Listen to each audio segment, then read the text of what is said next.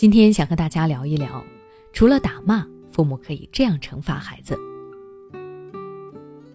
中国有句古话：“不打不成器。”在很多父母的眼里，教育和打骂是分不开的，尤其在惩罚孩子上，打骂一定是不能缺少的手段。甚至到了一种除了打骂，父母不知道该如何惩罚孩子的地步。在他们的心中，自己小时候就是接受这样的教育，自己的孩子自然也要接受相同的教育方式。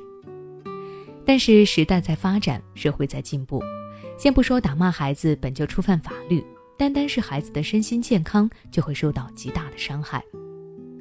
父母认为小孩子不记事，隔天就会忘了，但在孩子心中，那些打骂的场景会一直刻在他们的记忆深处，一直伴随着孩子长大成人。所以，父母应该学习科学的教育方法，用更加有效的方式来惩罚孩子，只有这样才能够起到正向的效果。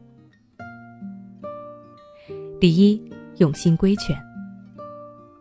当父母发现孩子正在与同伴因为抢夺玩具或者其他的东西而争吵的时候，最有效的方法不是用很大的声音去强迫孩子放手，或者直接上去拉开孩子，当着其他孩子的面训斥孩子，而是要放下手边的工作，走到孩子身边，让孩子知道你正在注意和关注，然后询问他争执吵架的原因，并且耐心的听完孩子的想法，最后再耐心的告诉孩子。打人以及抢夺都是不正确的行为和观念，并且要求孩子认真的跟对方表达歉意。这种方法看似和说教很像，但是有着极大的区别。与单方面的讲一些大道理相比，这种规劝更能够显得父母对孩子的尊重。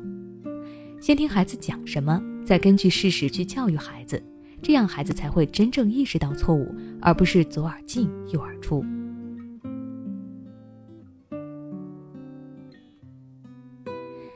第二，罚坐。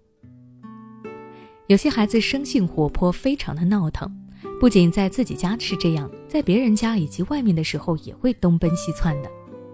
面对这种情况的时候，父母在家就要管教好孩子，而不是在家里放纵，那样孩子到了外面就会很难约束自己。父母可以采用罚坐的方法，具体的做法就是在家里画出一块罚坐区。在上面摆上一张软垫或者一把椅子，然后准备好闹钟，用于计时处罚的时间。在这个过程中，父母要注意的是，处罚的地点不要放在太明显的地方，并且在处罚完之后，让孩子说出今天被罚的原因。通过这样的方法，可以让孩子自己认识到之前的那些行为都是不对的，而且也可以很好的磨练孩子的性子，让他们更加稳重一点。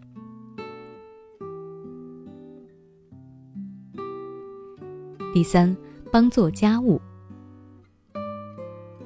孩子在小的时候都是率性而为的，比如乱涂乱画、玩玩具扔完了就一地等等。他们还没有养成一些良好的生活习惯，也不知道该如何正确的对待身边的东西。父母遇到这种情况，切忌着急上火，也不要过度的溺爱。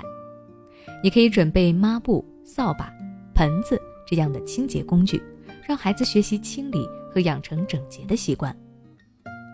此外，在做这些事情的时候，也可以给孩子讲讲为什么要这么做，而不是简单的强迫孩子去做，那样只会适得其反。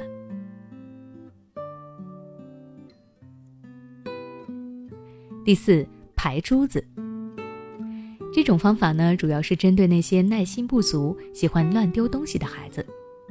具体的做法就是准备一个盒子或者盘子。在里面放一些红色、绿色等彩色的珠子，再准备几个对应颜色的罐子，然后让孩子把各种颜色的珠子放到相应颜色的罐子里。